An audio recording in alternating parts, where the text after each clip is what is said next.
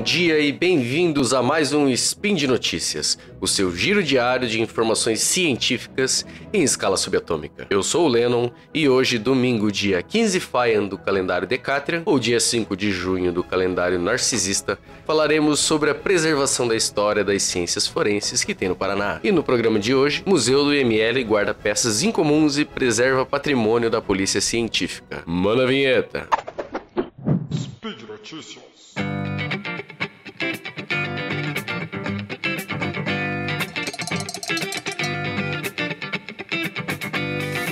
Bem, querido ouvinte, hoje é dia de falar de True Crime. Sim, falaremos de ciências forenses, mais especificamente sobre o passado das ciências forenses. A Polícia Científica do Paraná, da qual com muita felicidade eu faço parte, tem um lugar onde você pode chegar muito perto de peças relacionadas a crimes, crânios, cérebros e até múmias. Parece macabro, mas não é não. Eu tô falando do Museu de Ciências Forenses. Ele fica no prédio da Polícia Científica em Curitiba e nasceu nos anos 70. No começo era um conjunto de peças do Instituto Médico Legal, de cadáveres não reclamados que dava entrada e tal.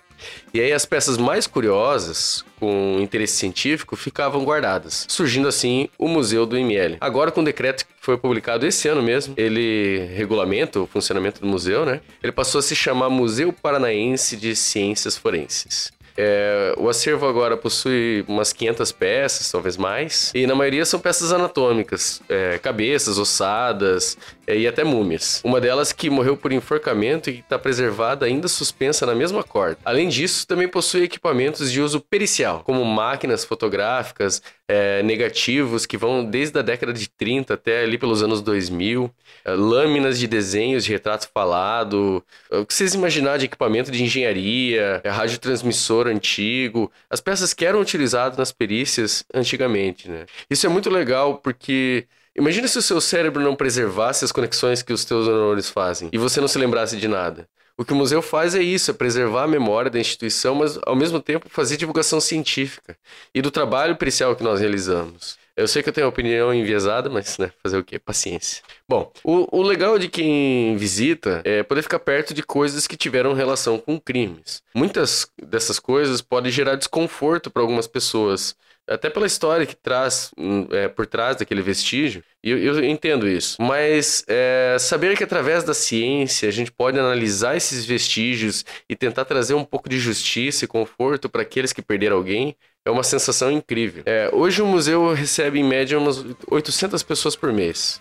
A visita precisa ser agendada por e-mail, que a gente vai deixar na descrição e ela é voltada hoje para os públicos da área de medicina e do direito. Esse ano teve a 20 Semana Nacional dos Museus e o Museu de Ciências Forenses participou e ficou aberto ao público a semana inteira. A ideia é fazer alguma coisa parecida pelo menos umas duas vezes por ano.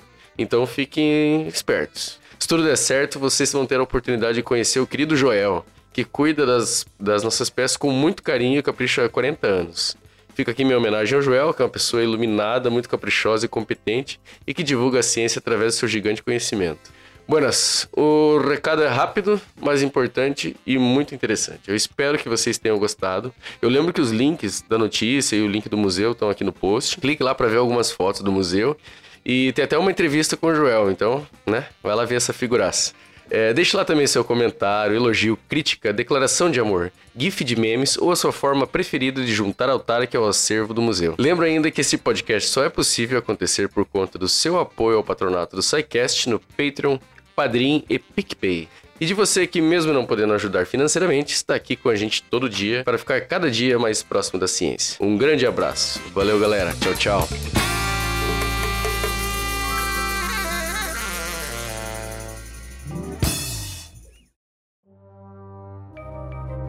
Este programa foi produzido por Mentes Deviantes.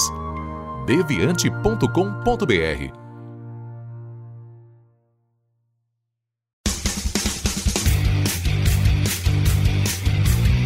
Cortes, edição de podcast.